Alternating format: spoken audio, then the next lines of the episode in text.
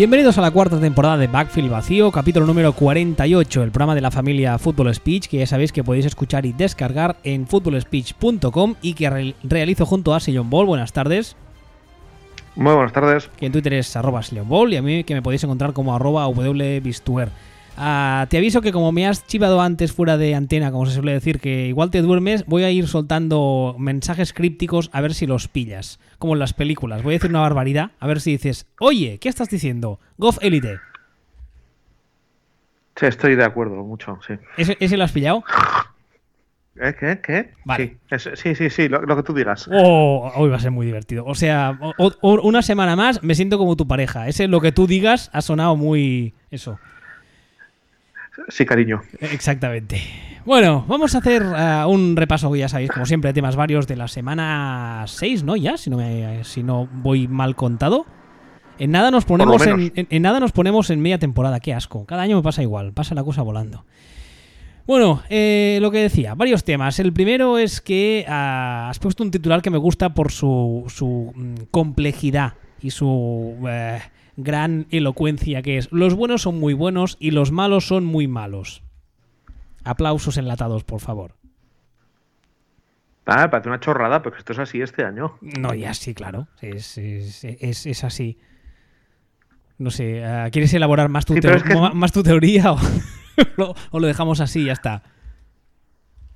A ver, vamos a ver, vamos a ver. Eh, Esto es más difícil de explicar sin tener delante una pizarra y una gráfica. Pero digamos que normalmente los, los- las buenas defensas y los buenos ataques mm, dan un nivel y las malas defensas y los malos ataques Dan otro nivel. dan otro nivel mucho más, mucho más bajo. ¿no? Me ha encantado. eh, y hay una y hay una diferencia entre ambos niveles de X. Pues este año la diferencia entre ambos niveles es de 3X o 4X. Es decir, por poner un ejemplo práctico, este año tenemos en la misma liga Las manzanas son manzanas. No sé por qué me has hecho pensar en eh, eso. en Ana Botella. Sí. Eh, vamos a ver, este año tenemos en la liga a los Rams o a los Chiefs y tenemos en la misma liga a los Bills. O sea, no- parece que estén jugando al mismo puto deporte. Me, me gusta porque has dicho, has puesto dos ejemplos de dos equipos muy buenos y luego cuando has ido a buscar un equipo de un equipo, un equipo, un ejemplo de un equipo muy malo, solo te han traído los Bills. No, de hecho, a ver, no, es que eh, he, he pillado la tabla de eficiencia, de eficiencia fe- ofensiva y he pillado los dos de arriba del todo, que están el- a un nivel que, que no, y el de abajo. Y el de abajo que está muy abajo. Entonces, exactamente, ¿no? Entonces, claro, pero eh, ¿dónde está dónde está la gracia de lo que de a lo que me refiero, digamos?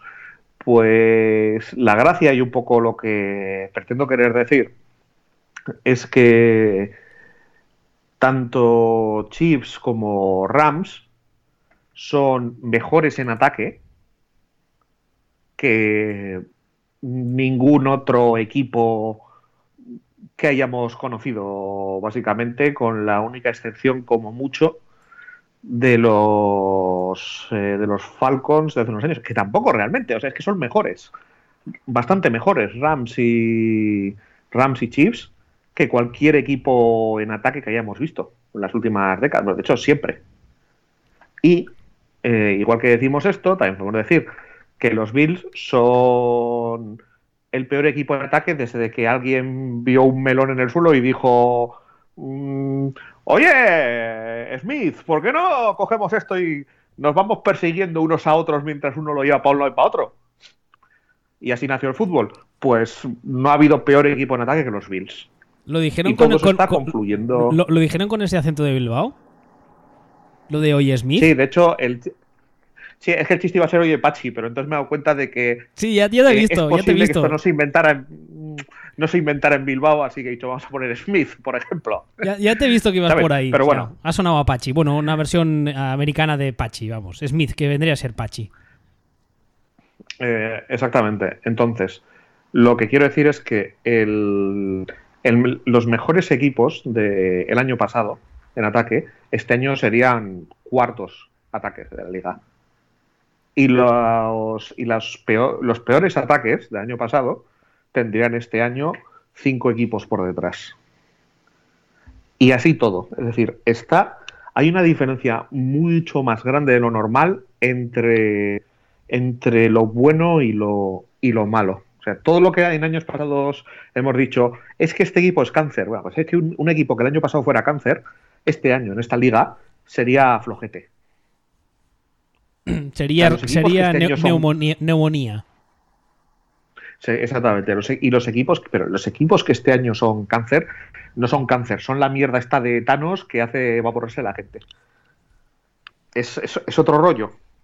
Entonces, a esto me refiero, y esto vale tanto para los, tanto para los ataques como para las defensas. O sea, este año estamos teniendo defensas buenísimas a un nivel histórico y ni nos estamos dando cuenta. Como por ejemplo. Por ejemplo, Baltimore y Buffalo. O sea, ¿Has oído tú por ahí que las defensas de. No, no, no, no. La defensa de Buffalo. Claro. Pero, pero estos son los del peor ataque de la historia. Sí, sí. Es, es que ese es el problema que tiene Buffalo. Que si tú mezclas una defensa buenísima con, eh, con el peor ataque de la historia, pues al final acaba siendo la, siendo la risión. Pero, por ejemplo, el, la defensa del año pasado de, de Jacksonville era la rehostia, ¿no? Sí. Estaremos de acuerdo, que era, que era buenísima, ¿no? Pues si esa defensa del año pasado la trasladáramos a este año, sería la cuarta de la liga. Con esos números. Porque de hecho, hace poco he leído artículos diciendo, hostia, ¿qué le pasa a la defensa de los Jaguars? ¿Cómo ha empeorado de año a año? No, o sea, ha empeorado nada, un poquitín. El problema no es que la defensa de los Jaguars haya realmente empeorado. El problema es que, por ejemplo, la defensa de los Bears está en otro universo en comparación con la defensa de los Jaguars del año pasado. O sea, ese es el nivel de la defensa de los Bears de este año. ¿De los, ¿de los Bears o de los Bills? De los Bears, de los Bears. Ah, vale, vale, vale. Vale, o sea, lo que pasa es que he mencionado a Baltimore y Buffalo porque no se habla de, de Ravens y de Bills. No, sí que parece que se habla. Especialmente de Bills, no se habla porque, bueno, sí se habla, pero en negativo, lo que tú decías ahora, que tienen el peor, eh, eh, el peor ataque a nivel estadístico de la historia de este deporte.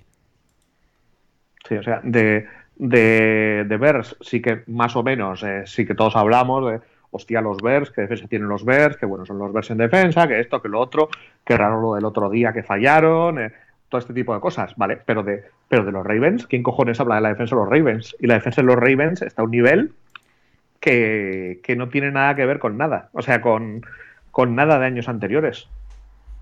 O sea, la, defensa de Seahawks, la defensa de Seahawks está muy, muy cerquita de lo que era el año pasado la defensa de la defensa de Jaguars. Y no, nos estamos dando cuenta de eso. Es decir, tenemos, estamos teniendo este año unas defensas salvajes mezclado, mezclado con defensas como la de como la de Tampa Bay, con defensas como la de como la de Falcons, bueno, eh, la, de Kansas City ya hemos hablado de ella, de Riders, eh, Lions, Giants, todos estos tienen, tienen defensas que son infames. O sea, sobre todo lo de, lo de, lo de Buccaneers, por ejemplo, es, es impresionante. O sea, es eh, la defensa la, la, van a sustituir todo por conos directamente, porque para lo que hacen viene a ser lo mismo. Que por cierto, ya que sacas el tema, decir que Mike Smith, que hasta hace dos días era el coordinador defensivo de Tampa, fue despedido. Eh, eso hace, no sé, si estamos a miércoles, pues creo que fue el mismo lunes. Y el. Y con, toda la normalidad del mundo. Con toda la O sea, te refieres que, es, es, lo sensato, ¿no? Es lo que tenían que hacer o sea, quiero decir, es que empeorar no pueden empeorar. O sea, eh, dicen, no, es que a lo mejor perjudicarla. No, no, perjudicarla ya no la puedes perjudicar. O es como, no, es que has disparado al muerto. Pues qué maldad, ya está muerto. Pues eh, mal no le voy a hacer. Entonces, normal que, que se lo carguen para, para intentar lo que sea normal, absolutamente normal. Lo más eh, quizá cómico, por decirlo así, sin ánimo de meter el dedo en la, en la llaga del fans de los Buccaneers, es que Mike Smith era el coordinador defensivo mejor pagado de la liga. Y claro, entonces, eh, bueno, es... es, un, todo eso es, era, una, era un gigantesco... Bueno, pero el error estuvo en contratarle y pagarle eso. O sea, el error está ahí, no está en ningún otro sitio. El hasta ahora entrenador de. El entrenador de linebackers hasta ahora, que es un señor que se llama Mark Daphner, será el, nuevo coordinador defensivo. Y bueno, a ver cómo, cómo arreglan la temporada también los backs, porque la verdad es que. No sé, no sé. Este trabajaba de, mascota de una marca de cerveza en Los Simpsons, si mal no recuerdo. Eh, Antes de ser. Ese era Daphman, no Daphner. Para el caso es lo mismo. A mí me suenan igual, les conozco de lo mismo. Los Bucks van, insisto. van 2-3, ahora terceros de su división. Y esta semana además perdieron, perdieron contra Atlanta, que va 2-4 cuartos de su división. Y además con un Atlanta que ya hablamos de ellos la semana pasada un poco, no es que precisamente estén muy potentes. Con lo cual, bueno, no sé. Lo de, lo de Tampa Bello también creo que yo ya dije el año pasado que lo de mantener a Dick Ketter no me acababa de convencer. Y yo creo que para el año que viene, para la próxima offseason, se, se prepara una limpieza bastante a fondo, creo. Vamos, igual no, ¿eh? igual me equivoco. Pero es la sensación que tengo. Aquí, el, aquí todo el problema, o sea, tenían una defensa de mierda, la llevan teniendo todo el año, y cometieron el error de sentar a Fitzpatrick para, para poner a Winston y ahí ya, pues, ya el ataque ya no es lo mismo. Ya, pero es que, es lo mismo. De esto, de esto ya hablamos cuando salió todo el tema de la sanción de, de Winston. El, debate en Twitter fue, fue surgió enseguida en el sentido de que, vale, eh, juega Fitzpatrick las tres o cuatro primeras semanas, está jugando bien, ¿qué haces? ¿Le sientas o no? Yo ya dije que no debían sentarle, entre otras cosas, porque, porque después de todos los problemas que ha habido extra deportivos con Winston, ahora ha vuelto a haber otro y que este va a ser o es su último año de contrato, parece ser que había muchas voces desde dentro de la misma franquicia que decían que era el momento de, bueno, pues de, de, empezar otro proyecto, por así decirlo, otra era y soltar a Winston. Entonces, cuando Fitzpatrick está jugando bien o incluso muy bien los dos tres primeros partidos de la temporada y vuelve Winston y le mete solamente porque esto en teoría quarterback franquicia, Ah, yo creo que eso mm, dice, dice más de la franquicia de lo que parece a priori. Y dice más del staff. Y de un staff que yo ya hace un año o dos que les tengo, no te diré en el punto de mira, pero que les tengo cierta ojeriza. Y creo que habría que petárselos a todos. Entonces, no sé, yo insisto, yo creo que Tampa Bay debería empezar a pensar en el largo plazo y dejar de pensar que están a, por decir algo, a dos años del anillo, porque creo que no es un pensamiento realista. Mm, no, o sea, ni, remotamente. O sea, ni remotamente, pero ya lo decíamos el año pasado. Además es que hemos comentado un montón de veces que el peor enemigo de cualquier franquicia eh, son los delirios, son los delirios de grandeza. O sea, cuando no vas a ninguna parte, lo primero que tienes que hacer es darte cuenta de que no vas a ninguna parte y que tienes que, y que, tienes que demoler y dónde tienes que demoler. Hacer un diagnóstico, decir, este me sobra, este no me sobra, este es muy bueno, pero para cuando yo haya remontado el equipo ya no estará, así que voy a traspasarlo por todas las rondas de draft que pueda, etcétera, etcétera, etcétera, etcétera. pero lo primero es la diagnosis. Y estos no se han enterado todavía de dónde están. Bueno, como se suele decir, eh, la, primera, la primera cosa que hay que hacer para solucionar un problema es ser consciente de que lo tienes. Y es lo que tú dices. Yo creo que en Tampa Bay no son conscientes de que tienen un problema. No, esto es algo que el año pasado lo comentamos 200 veces sobre los Jets.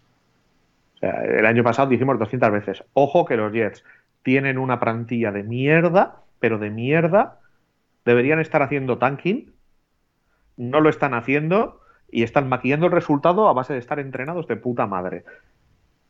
Y este año están, ahí están con, críticas al, head coach en, los Jets y están, y están ahora mismo 3-3 con una plantilla que es infame en la división de Patriots. Y tendrían que sacar a ese head coach a hombros en cada partido por hacer lo que está haciendo con ese roster. Y ya, como ya hablamos de ello la semana pasada, la mayoría de medios de Nueva York pide su cabeza. Que francamente, mm, ni, tú ni yo lo entendemos. Ah, el otro día me decían en Twitter, ves esto en. Eh, para, yo creo que lo decían de broma. Ah, pues para Patriots, digo para Patriots, para Packers, este hombre, el entrenador de los Jets y que de coordinador ofensivo haga a Rogers, el mismo. Y me quedé mirando el Twitch que dice, no sé si me está vacilando, pero te lo firmo ahora mismo. Hombre, Prácticamente. pues no es ninguna tontería, ¿eh? A ver, no vas a poner, eh, no vas a tener al quarterback No. haciendo de, Eso, de eso, coordinador eso- ofensivo, de eso- verdad, ¿no? Pero Eso evidentemente, pero lo de lo de apostar por un entrenador de este tipo en los Packers, yo creo que, vamos, os, os haría... No te diré contenders, porque el roster de los Packers también es el que es. el pero- roster de los Packers es, es nivel, de- es, es como el nivel, sí, es nivel del roster de los Jets, pero con ESI. Básicamente es eso. Yo no, yo no, yo no quería decirlo para que no, eso, para no, no meterme en casas de otros, que ya tengo suficiente con la mía, pero sí, sí, sí. Pero bueno, ah, ya que tú has mencionado a, a Buffalo como la peor ofensiva de la historia, insisto, repito, de la historia de la liga, Buffalo en estos momentos va 2-4, van cuartos en su división, en la FC este, mientras que Un, el- un, un- un detallito, un detallito para que Sí. la gente no se haga a cruces. Cuando hablamos de la historia, hablamos de la historia de la, digamos, NFL moderna. O sea, cuando el quarterback era Bronco Nagurski en 1940 o era Johnny Unitas, pues eh, no son las mismas estadísticas, ni las mismas ofensas, ni el mismo todo. la primera, últimos- la primera Super Bowl es el 69, ¿no? Sí, pues en este caso hablamos básicamente de Bueno, desde el 85 hasta ahora. ah, desde el 85. Sí, Cuando hablamos de. Sí, hombre, claro. Dime tú, dime tú cómo eran los ataques cuando las eh, Super Bowl las ganaban Steelers en los 70. Hombre, en los 70 ya había relativamente bastante pase, ¿no? Sí, en las 70 Bueno, a ver, había mucho- bastante pase. Mucho no, pero me refiero, no son, no son los Packers de Lombardi en los 70. No, pero quiero decir que ya que todavía no estamos hablando de estas cifras de, de estas cifras de ahora ni de Bueno, ni de porcentaje de carrera y pase, ni de anotación, ni de nada de esto. de todos modos, Eh, eh, realmente lo, es- lo que tiene que quedar claro es que el ataque de Búfalo apesta. No, sí, bueno, eso, que es el peor de la historia. Tú déjalo así, que es el peor de la historia. Bueno, está. Y eh, cogiendo los otros dos ejemplos que has puesto al otro lado del espectro, que son el Rams y los Kansas City Chiefs, los Rams, eh, por su parte, van 6-0, líderes de su división, y yo casi me atrevería a decirte que tras la derrota de Kansas City esta semana, líderes de la NFL en general, porque francamente a nivel, a nivel general, a nivel de roster, a nivel de cómo están entrenados, de ofensiva, defensiva, de skill players, de gente que todavía está sana, que eso evidentemente no puedes preverlo, porque igual la semana que viene se rompe Todd Gurley y la has cagado, pero eso no podemos saberlo. Yo creo que es el, es el, el equipo ahora mismo en la NFL. Esta semana derrotaron a los, a los Broncos 23-20 con más problemas de los que yo pensaba que iban a tener, francamente.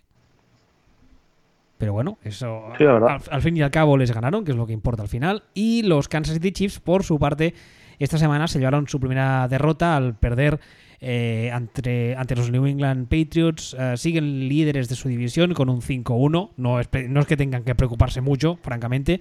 Y aparte, en este partido, un apunte rápido pasó precisamente lo que tú ah, bien apuntaste la semana pasada. Es que fue un- equipo, hay un equipo, fue un partido de pistoleros, de ataques.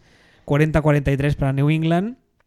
Y bueno, pues eh, eso, los, los Kansas City que se llevan su primera derrota, pero también avisamos la, la semana pasada que era muy posible que así como los Jaguars le habían planteado un partido a Mahomes que le había puesto muchos apuros, porque al fin y al cabo Mahomes a efectos prácticos es un quarterback novato, y en el caso de los Jaguars fue su propio quarterback el que perdió un partido que podían haber ganado, esta semana, aparte del planteamiento táctico que le ofreció los Patriots a Mahomes, que ya avisamos que iba a ser más complicado per se, está el hecho de que en ataque New England no tiene un Bortles. Tiene a quien tiene. No. Tiene a quien tiene, no solo, no solo a nivel de quarterback, sino a nivel también de skill players. Con lo cual, pues, eh, esta, esta derrota, digamos que yo creo que nadie, nadie habrá mm, perdido el- el- la- los ahorros de su vida por apostar, imagino, a que Kansas City eh, ganase a New England, porque era una derrota bastante, no te diré previsible, pero yo la daba bastante por hecha. Bueno, factible, posible, es eh, lógica. O sea, no tiene ni sorpresa, ni dramática, ni problemática, ni nada. Es, eh, era, es completamente, completamente normal. Es que fue un partido. eh, El otro día decíamos que era un partido de baloncesto. A mí me recordó más, o me recuerdan más estos partidos a, a partidos de tenis. O son partidos que, que, cada vez que un equipo ataca, básicamente tiene que hacer un touchdown para conservar el servicio. En el momento que, que, tiene, que tiene una pérdida o que tiene un punt, es como si le hubieran roto el servicio, ya va para atrás. No sé, supongo que sí, porque eres un yonki, ¿no? O sea, supongo que has visto partidos de Arena League. De estos. Hombre, sí he visto. pues eso, que acaban 110 a 95 y que todo el partido por un lado, para el otro, por un lado, para el otro, por un lado, para el otro. Que están anotando constantemente. Parece como estar mirando un limpia parabrisas. Es divertido. De, lado a lado. Sí, bueno, sí. Bueno, no, sé qué no, no, corre, no corre ni que les matan, es, ni que les maten, es brutal. Harina Football League es la bomba. Sí, entonces, pues, pues esto al final parecía un partido de Arena Football League en, campo grande. Pero bueno, pues, pues, pues, vale, pues, pues bueno, pues todo lo que quieras, campo, canto al fútbol. Y por cierto, volviendo un poquito al tema que he comentado antes acerca de las de que este año los buenos son muy buenos, eh, no hemos mencionado al que para mí es, es, uno de los tapados de la, de la liga, que tiene, que tiene ahora mismo un ataque que está al nivel del ataque histórico de Falcons, este que mencionábamos antes, de hace tres años, que son los Chargers. Es verdad, esta semana, esta semana leí un artículo sobre, sobre el, desempeño que está teniendo Philip Rivers y lo dejaba bastante bien. A ver, a ver que la, insisto, recordamos a los Falcons, aquellos de San ¿no? Bueno, pues los Chargers están en números de ofensivos ligeramente superiores a aquellos Falcons de San Y, y, y, ni nos fijamos en los putos Chargers porque están eh, los Chips y están los Rams. Bueno, y, porque, y porque, y porque mañana va a salir el running back titular de la ducha y al, salir de la ducha resbalará y se romperá el LCL. La semana que viene eh, dejará de funcionar un semáforo justo cuando esté cruzando Philip Rivers y le atropellará un autobús. Bueno. yo, hay, yo hay un libro, hay un libro que estoy deseando que se escriba, que es... Eh, los Ángeles, Los Ángeles Chargers, escrito por Stephen King. O sea, es, o sea es, un libro que lo, estoy, que lo estoy deseando. O sea, ese rollo de, de no verás, es que antes estábamos, teníamos el campo encima de un cementerio indio y nos hemos trasladado justo enfrente de un cementerio de animales. Pero es que. Y es maravilloso. Es que hay, hay, una, hay una cosa que imagino que hay mucha gente que, no sabe, y es que hay. Eh, los Chargers tuvieron eh, un gran equipo mm, hace ya años, que fue el que se enfrentó a la Super Bowl a, los San Francisco 49ers de Steve Young, ¿vale? Es la, es la Super Bowl que ganan los Niners de Young y además les meten una paliza, mm, vamos, espectacular. Ese equipo, ahí creo que hay un documental que se puede ver, que porque resulta que ese equipo tiene una especie de maldición. Y al cabo de los años, esto no es broma, ¿eh? Y al cabo de los años han ido muriendo la tira de jugadores de ese roster. Además, muriendo en plan 3 de cáncer eh, eh, tipo, de tipo raro. Uno atropellado, el otro asesinado, bastante a saco. O sea, esto de los Chargers ya viene de lejos. Mm, no sé a qué se debe, pero la verdad es que da un poco de yuyu. Joder. Yo bueno, dejando, dejando aparte que ahora mismo estoy tarareando mentalmente Peche Metari de, los Ramones constantemente mientras estamos hablando. Eh, yo, lo de este, lo de esta franquicia es, es, es, es flipante. O sea, es, es, es, increíble. Entonces, yo no sé qué es lo qué es lo siguiente que puede, que puede pasar. O sea, no sé, que se recupere Joey Bosa, salga a entrenar y automáticamente sea tiroteado por, por gente de, yo qué sé, de una banda rival de la mafia, de los que de los que trabajaban para su bisabuelo. O sea, es, complicado el tema. Ya no lo sé. Pero vamos, que conste que para mí Chargers son, eh, son el tapado, o son uno de los dos tapados, que el otro serían Ravens. Y, y ojito con ellos. Es que yo les veo capaces de ganar a cualquiera. Pero a cualquiera. El tema, el tema de los Chargers es que van 4-2, segundos en su división. Evidentemente, los primeros de su división son los Kansas City Chiefs. Pero ah, yo creo que el año pasado, cuando se contrató a, a, su head coach, que es Anthony, Anthony Lynn, lo digo bien, ¿no? Anthony, sí, no le he cambiado el nombre. Sí, Anthony Lynn. era, un, era un head coach de un perfil. ¿Fue el año pasado o el anterior que lo contrataron? No, fue el pasado. Eh, era un perfil de head coach un poco. Eh, a ver, a falta de una palabra mejor, un perfil un poco bajo. En el sentido de que era un señor que venía un poco como de, bueno, ¿y este tío de dónde sale? ¿Qué puestos ha tenido antes para ser head coach? Etcétera, etcétera. Y curiosamente, eh, hace un par de semanas lo hablábamos de no recuerdo quién. También pusimos el ejemplo de entrenador de los Jets, pero no hablamos de los Jets, hablamos de otro equipo que no consiguió recordar. Ah, ejerció una especie, o está ejerciendo una especie de efecto de bálsamo. Es justamente lo que, lo que la sensación que tengo es que es, la, es lo que necesitaba este equipo. Un equipo que tampoco olvidemos está también con el tema de, de una transición, de un, de un traslado porque han pasado ese de San Diego a Los Ángeles, también están pendientes de que les construyan un campo, etc. Ya, hemos hecho también coñas con el tema, porque ahora están jugando en un campo de prestado que dijimos... Eh, ¿qué, dijiste tú? ¿Que eran el, Osasuna? No, el Levante. No me acuerdo. No me acuerdo. están jugando en un, el, Eibar, creo que dijiste el Eibar. Están jugando en uno de estos campos mm, pequeños de, de, de, Creo que es de. Creo que no es ni de college normal, ¿no? Creo que es de Yuko, puede ser. Mira, mira el caso que les hacemos a los Chargers. La verdad es que esto es, muy es muy triste, no debería. Eso es un campo de, es un campo de, es un campo de fútbol, de fútbol, lo que se llama soccer. Eso, eso, es un campo de, soccer, es verdad. Sí, no es ni un campo de fútbol americano, es verdad. Y además se encuentran con esta especie de, uh, pelea tácita, lo que se, lo que está llamando la gente la, la pelea por Los Ángeles con los Rams, que son el equipo un poco de moda, y con todo esto, pues bueno, pues están ahí, que la verdad es que nadie les hace mucho caso, pero bueno, tú, vayan, van haciendo 4-2 de momento, ya te digo. Sí, pero que es, hombre, pero que este año también han tenido, este año también han tenido sus problemones, sus problemones descomunales eh, de lesiones y de todo. Pero lo que quiero comentar es que sí, van 4-2. Las dos derrotas son contra Chips y contra Rams.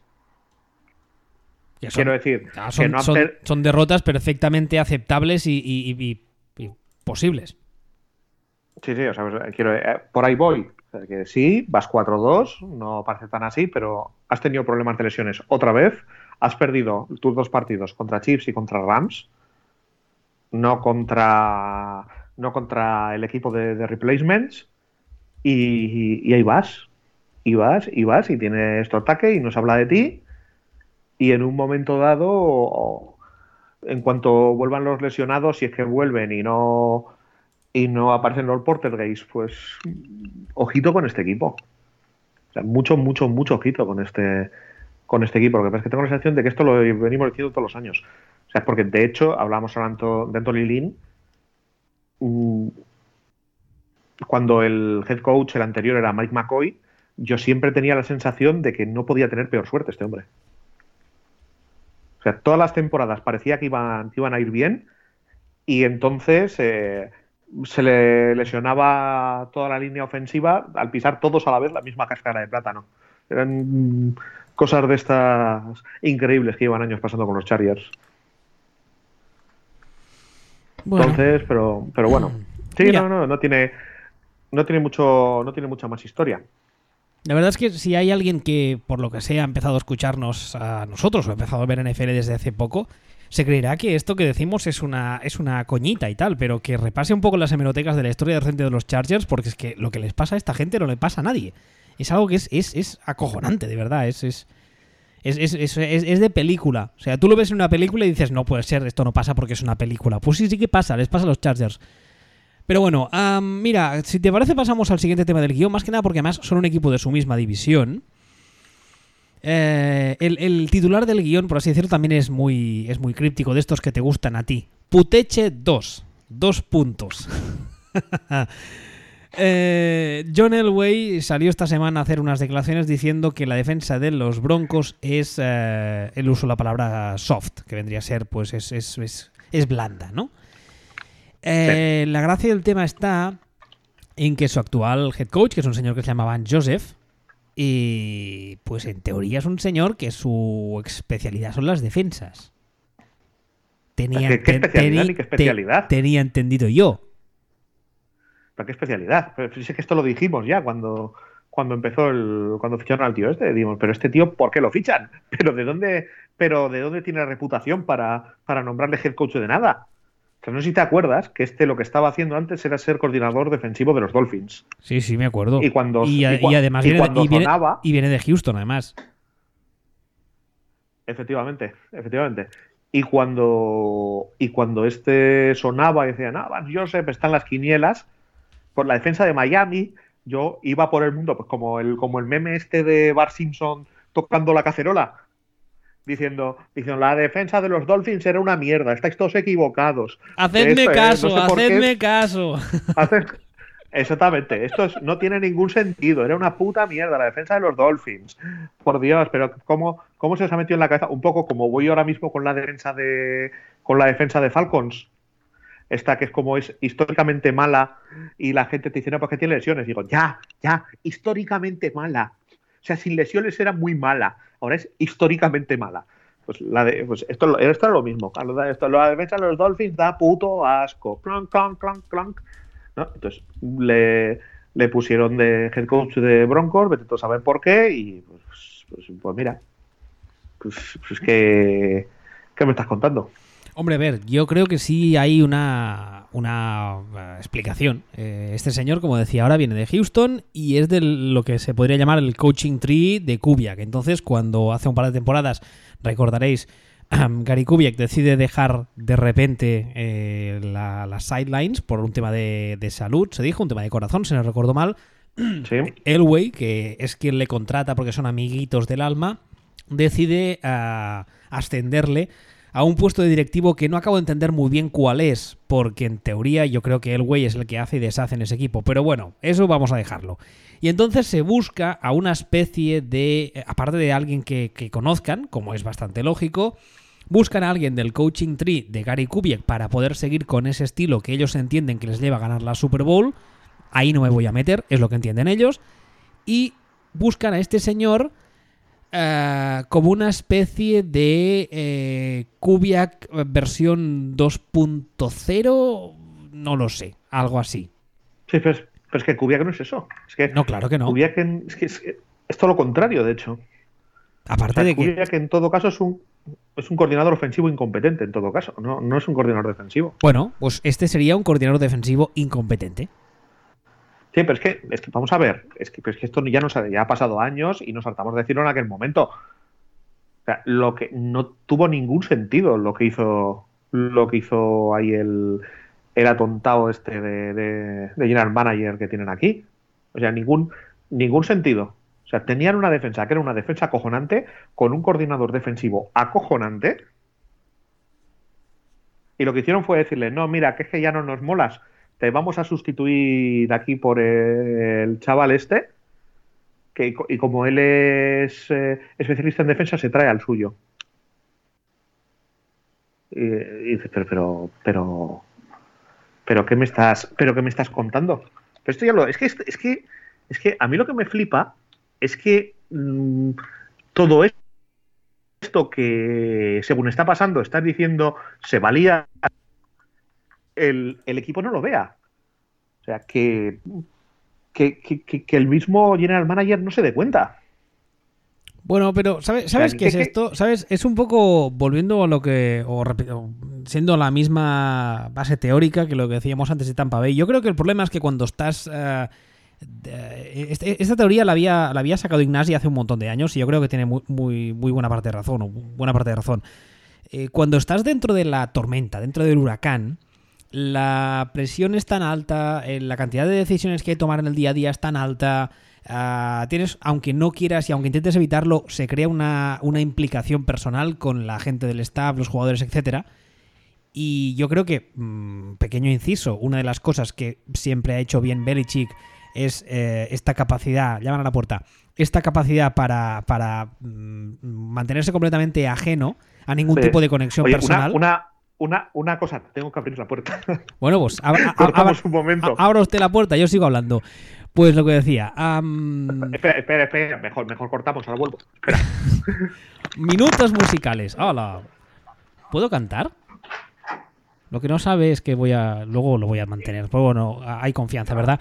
Uh, bueno, lo que iba diciendo es que eh, en el tema de Belichick, uh, una de las cosas que muchas veces se le critica, y no acabo de entender muy bien por qué, porque al fin y al cabo yo creo que es algo positivo, es esta capacidad para mantenerse un poco al margen de todo tipo de conexión, entre comillas, ah, personal y de ser capaz de decir, ah, este señor que le quiero un montón y que me aporta un montón y que me ha llevado a ganar muchos partidos, incluso algún anillo, mm, mañana ya no me vale y mañana lo corto. Y de hecho, Belichick lo, ha hecho un montón de veces durante toda su carrera desde que llegó a los Patriots y durante los primeros años de la dinastía Patriot lo hizo sin ningún tipo de, problema con gente de, bastante renombre. Ah, por ejemplo, el, nombre que me viene ahora directamente a la cabeza es el de Lawyer Milloy, si no recuerdo que se llamaba mal, el safety, que además eh, fue uno de los primeros años de, cuando Brady ya está sentado como quarterback titular y le corta y en ese momento ya se creó un run run porque Miloy era uno de los mejores amigos de Brady dentro del roster y tal igual. Y además se va a Buffalo y la primera semana ah, juegan contra los Bills y los Patriots pierden. Pierden, si no recuerdo mal, además con un resultado bastante abultado. Pero bueno, volviendo al tema mientras este señor vuelve, a... ya no sé qué está diciendo. He dicho tantas cosas para mantener vuestra atención ah, sí, el tema de que cuando estás dentro del huracán quizá no lo ves. Y yo creo que un, poco el, problema que tenemos en Denver es ese, que el güey em, tiene muy claro, para bien o para mal, o, cree tener muy claro que hay que seguir un modelo de, estructura de franquicia, un modelo de estructura de equipo y de forma de jugar. Yo creo que lo vimos bien cuando se fichó a, Manning ah, y, cuando se ficha a, a Kubiak que Kubiak ya sabemos todos, y además a mí me habéis oído y leído decirlo muchas veces, Kubiak tiene una forma de jugar, tiene un estilo y raramente se aparta de ese estilo. Y fue muy cómico porque cuando se fichó a Manning, ya dijimos que el estilo de Manning, por así decirlo, y el estilo de juego de Kubiak no pegaban, vamos, es que no se parecían, o se parecían tampoco como un huevo una castaña. Y yo creo que, que John Elway tiene muy claro. Hola, ¿has vuelto ya? Bueno, Decía, tiene muy claro eh, la forma en la que quiere jugar, en la que quiere construir esa plantilla y creo que pese a que esa forma de construir la plantilla y esa forma de jugar son muy válidas, al fin y al cabo le ha llevado a ganar un anillo, yo creo que el problema principal que tiene Elway como general manager es que tiene muy poca capacidad de improvisar, tiene muy poca cintura. Y yo creo que eso es lo que estamos viendo aquí. Porque al fin y al cabo, el fichar a Vance Joseph, como ahora contaba, como head coach, no deja de ser un fichaje para, mantener ese, esa forma de entender eh, la estructura del equipo y esa forma de jugar. Y yo creo que no es consciente. Primero, yo personalmente creo que no fue consciente de que no era el fichaje correcto. Pero bueno, digamos que eso siempre es más complicado de ver y que a toro pasado yo también me hago el pitoniso. Pero cuando llevas un año y las cosas no están funcionando, mantenerle otro año, yo creo que ahí está, ahí está el error. Pero bueno, y ahora sí que vamos a tener que hacer una pausa porque este señor no vuelve. Es el problema no tener música en el podcast, si no subiría la música y ya está, pero claro. Os puedo hablar de Operación Triunfo, aunque no tengo ni idea. Sé que ha habido follón con la, con la Torroja, porque dijo algo. No me hagáis decir el qué, pero bueno. Ah, y aparte de eso, mientras tanto, no iba a comentar otra cosa. Bueno, ah, lo que sí podemos comentar es que, como decía antes, ah, los Broncos perdieron esta semana contra, contra los Rams. 23 a 20, la verdad es que yo esperaba que el partido fuese bastante más fácil para los Rams. No os voy a engañar, yo esperaba una paliza bastante abultada. Y los Broncos que se colocan 2-4 terceros de su conferencia de la AFC Oeste. En una conferencia que a, priori, a no ser que cambien mucho las cosas, yo creo que no tienen ningún tipo de oportunidad de llevárselas. Y no solo eso, sino que tampoco tienen ningún tipo de oportunidad de meterse como wildcard. Están con ah, Kansas City, de la que ya, de lo que, de los que ya hemos hablado bastante. Están con, ah, con Kansas City y con ah, los Chargers, de los que estábamos hablando antes. Y luego están tanto Denver como Oakland, que son, bueno, a, distinto nivel y por, y por distintos motivos son dos agujeros negros, y permitidme el chiste con, con la fanbase de Oakland, y insisto, por diferentes motivos, pero creo que al final viene a ser lo mismo y es que están ambas en un proceso de... Eh, no sé si decir reconstrucción, en un proceso de crecimiento que quizá queda un poco mejor y les queda mucho trabajo por hacer. Lo que pasa que en el caso de Oakland, digamos que tienen un poco más de suerte porque en teoría al menos tienen a su head coach para los próximos años, tienen a su quarterback para los próximos años. El resto, viendo lo que está haciendo Gruden, no sé yo hasta qué punto deciros que tienen el resto, pero bueno. Y en Denver, el tema del quarterback, mmm, bueno, se fichó a Kinum, y la verdad es que tampoco se le puede culpar al 100% de todo lo que está pasando, de, todo lo que va mal en, en, Denver. El tema del head coach yo creo que no lo tienen nada, pero vamos, nada bien atado. Yo creo que está clarísimo que, que Van Joseph no, es, eh, no tiene calidad para ser head coach, al menos en este equipo en este momento. Yo no digo en esta liga dentro de unos años, quién sabe. Y luego el tema del roster de Denver, que como ahora contaba aquí el amigo Sion Ball, que ha desaparecido y nos ha abandonado, que imagino que volverá dentro de un rato, uh, tenían una defensa espectacular y a día de hoy, pues esa defensa ha bajado muchísimo el nivel. Yo creo que también en, en, buena parte eh, la culpa es esquemática. Uh, Wade Phillips también hemos dicho muchas veces, hemos hablado mucho de él. Además, uh, yo le conozco bastante por la suerte de haberle tenido en, en Houston. es un tipo que, curiosamente, ahora lo que criticaba de, de, de quizá de Elway o de incluso de Van Joseph, es un señor que él tiene, él tiene su esquema y tiene su forma de jugar y de ahí no le muevas. Es un coordinador de, de defensa 3-4. ¿Has vuelto ya? Estaba soltando un monólogo. Ya me estaba flipando. Hombre, a ver, chaval, ¿qué te crees? Yo soy un veterano de esto, tengo capacidad para enrollarme mucho más. Estaba, hablando precisamente de Wade Phillips ahora. Estaba diciendo que es curioso porque es un señor que, que tiene un esquema muy determinado, tiene una forma de jugar muy determinada, que cuando le fichas además es en plan, esta es mi forma de jugar y si no te gusta me da igual porque yo juego así.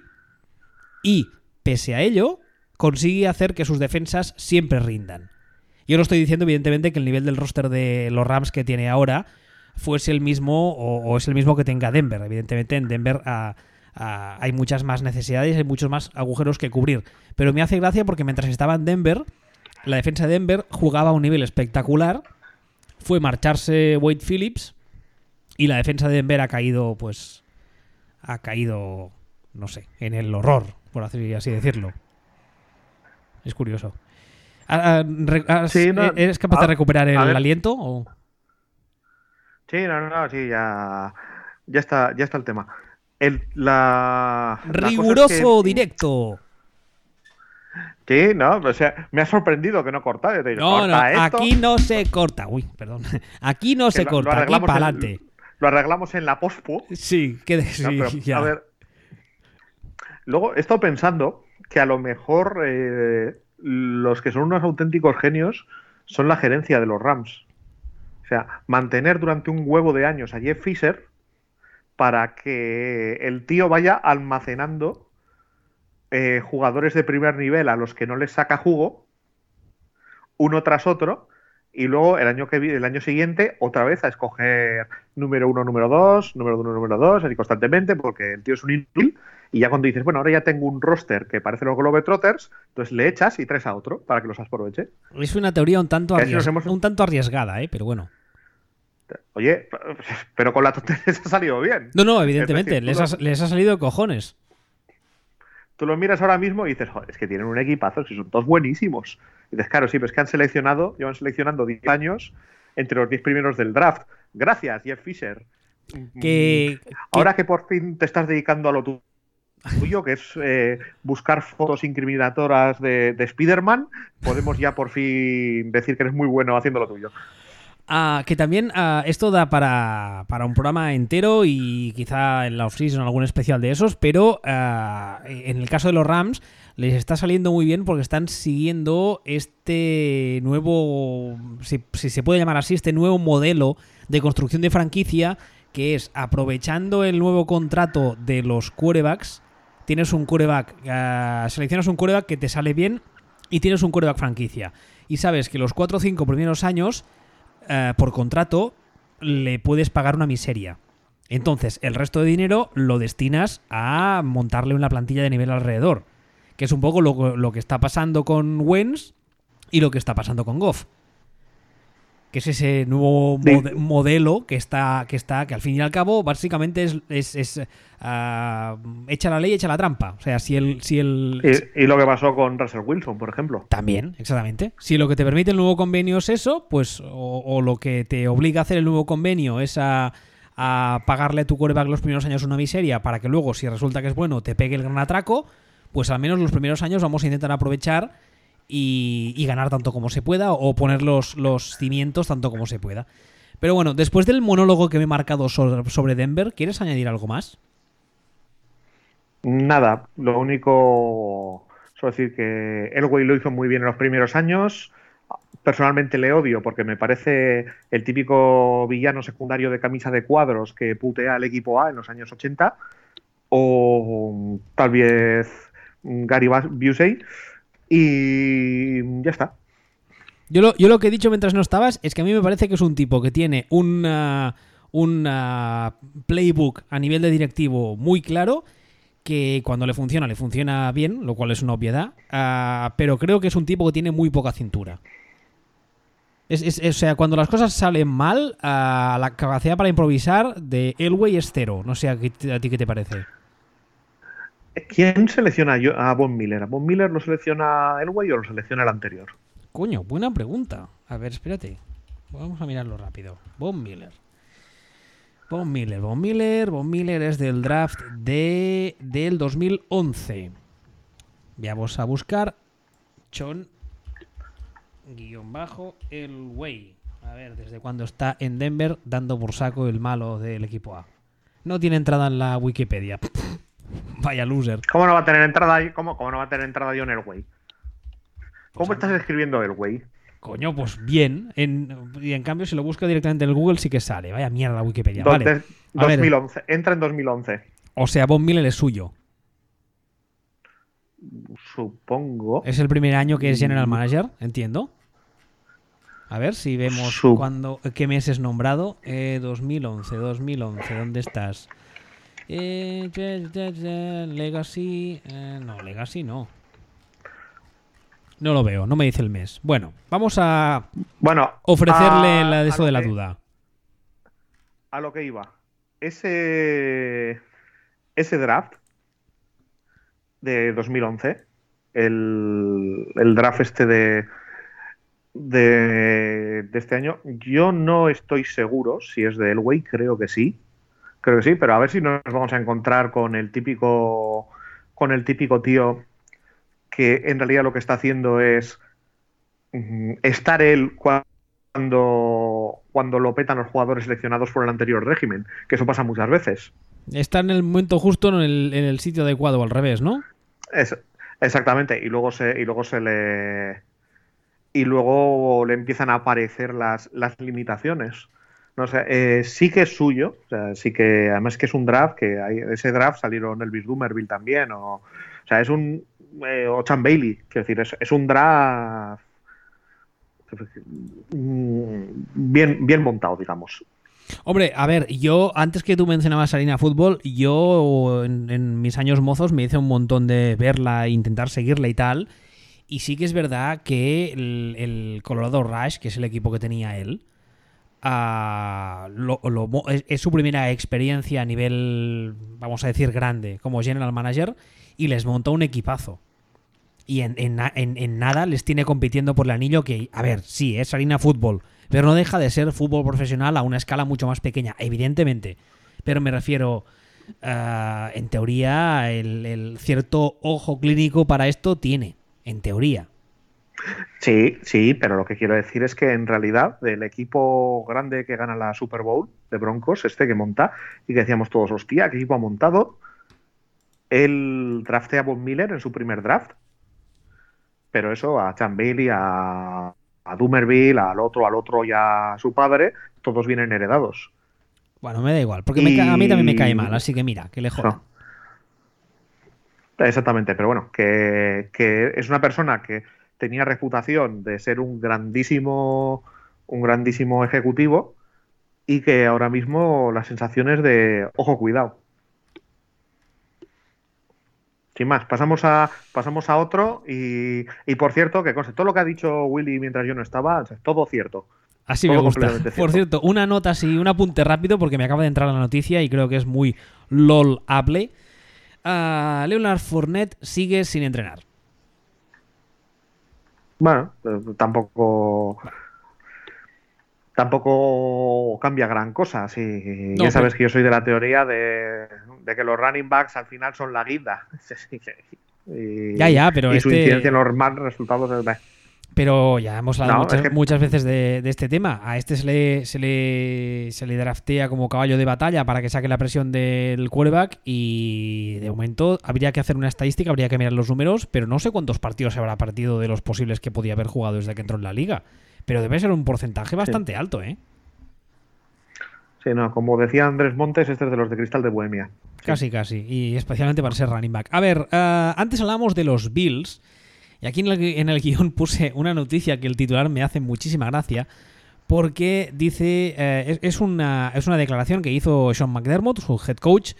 Que decía: a todas las opciones respecto a la posición de quarterback de los Bills ahora mismo están encima de la mesa.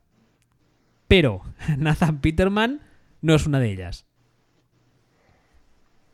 Pero eso no lo ha dicho él. Yo diría que sí. Yo. ¿Tú estás seguro de que le ha dicho. ¿Tú estás seguro de que le ha dicho eso? Sí, sí, sí. Yo creo. Yo creo que lo que él ha dicho es que todas las opciones están sobre la mesa. No ha dicho que Peterman no debería ser una de ellas. A ver, espera, estoy leyendo la noticia. Yo diría que sí que lo ha dicho él. Yo te, digo lo que te digo lo que pone en el artículo que has puesto. yo no, no, yo me lo, me lo leí en diagonal porque me hizo mucha gracia el titular. Vale.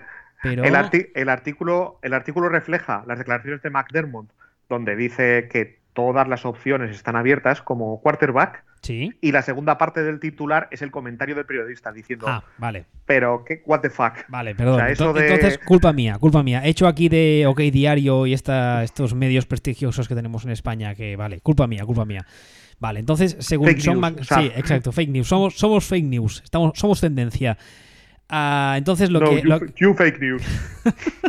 lo que ha dicho McDermott es justamente eso: que todas las opciones están encima de la mesa porque ah, el titular que es, uh, es Josh Allen, o debería serlo, en, condiciones normales, sigue arrastrando problemas en su codo de lanzar.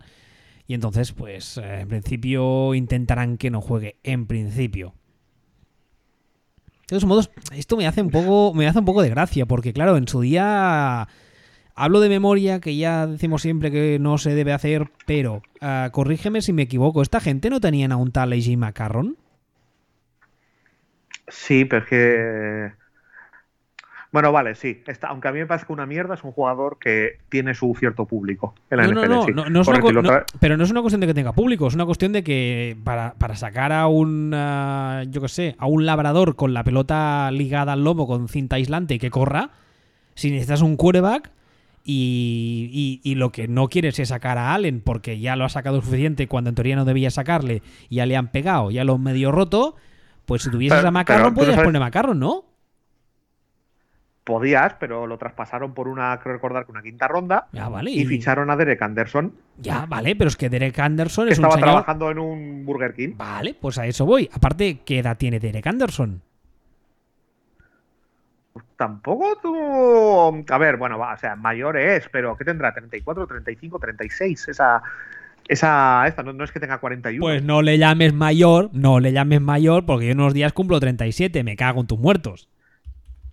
Pues por eso, no sea. Un chaval, un chaval. Bueno, pues exactamente, está en la flor de la vida. Ya sabe que los 35 son los nuevos 17. Tiene 30, Hostia, tiene 35, es dos años menor que yo.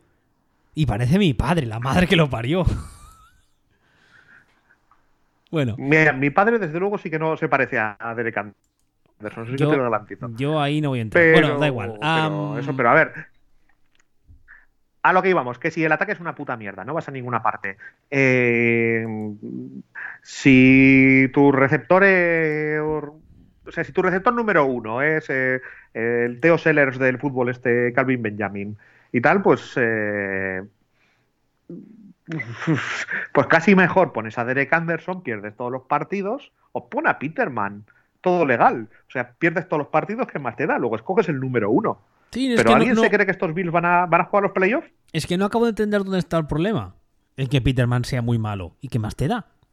Sí, oh, a ver, yo, es lo que, malo. yo lo que Es que imagino. es Yo, monstruosamente malo. yo lo que ¿Qué imagino. más da? Pues ponlo ahí, que pierda los partidos. que Pero- el si, si, la- si el ataque ya está haciendo el ridículo, ¿qué? Que, Sí. es que no, no puede hacer ridículo negativo interestelar. Sí, pero lo- yo imagino que lo que ¿Qué va a hacer? ¿Quedarse a cero? Pues ya se están quedando a cero, como quien dice. ¿Qué más da? Pero que imagino que les escama Pues es ya el está, hecho de tener una. Llega el año una- que viene, No me está además ya, tienes tu quarterback. Bueno, llega el año que viene, eh, seleccionas el uno, coges a, al otro hermano Bosa, ahí con, el- con la aprobación de la mafia, y te vas para adelante. Ya está. Bueno, y finalmente el último punto, aquí es un poco ah, reiterativo porque hemos hablado brevemente de ellos antes, pero bueno, ah, el título en el guion es Droja en el Colacao, dos puntos. La segunda parte de los Bears, a lo que yo añadí, añado Brocky MVP, porque imagino que a estas alturas ya sabréis que mi grandísimo amigo Brock Osweiler ganó el partido que enfrentó a los Chicago Bears contra los Miami Dolphins y que se ganaron y se llevaron los Dolphins en, ah,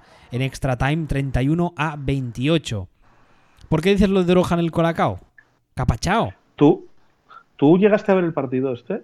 No. Es un partido ex- extrañísimo. No, no lo he visto, confieso, porque claro, como comprenderás, un Chicago-Miami a día de hoy.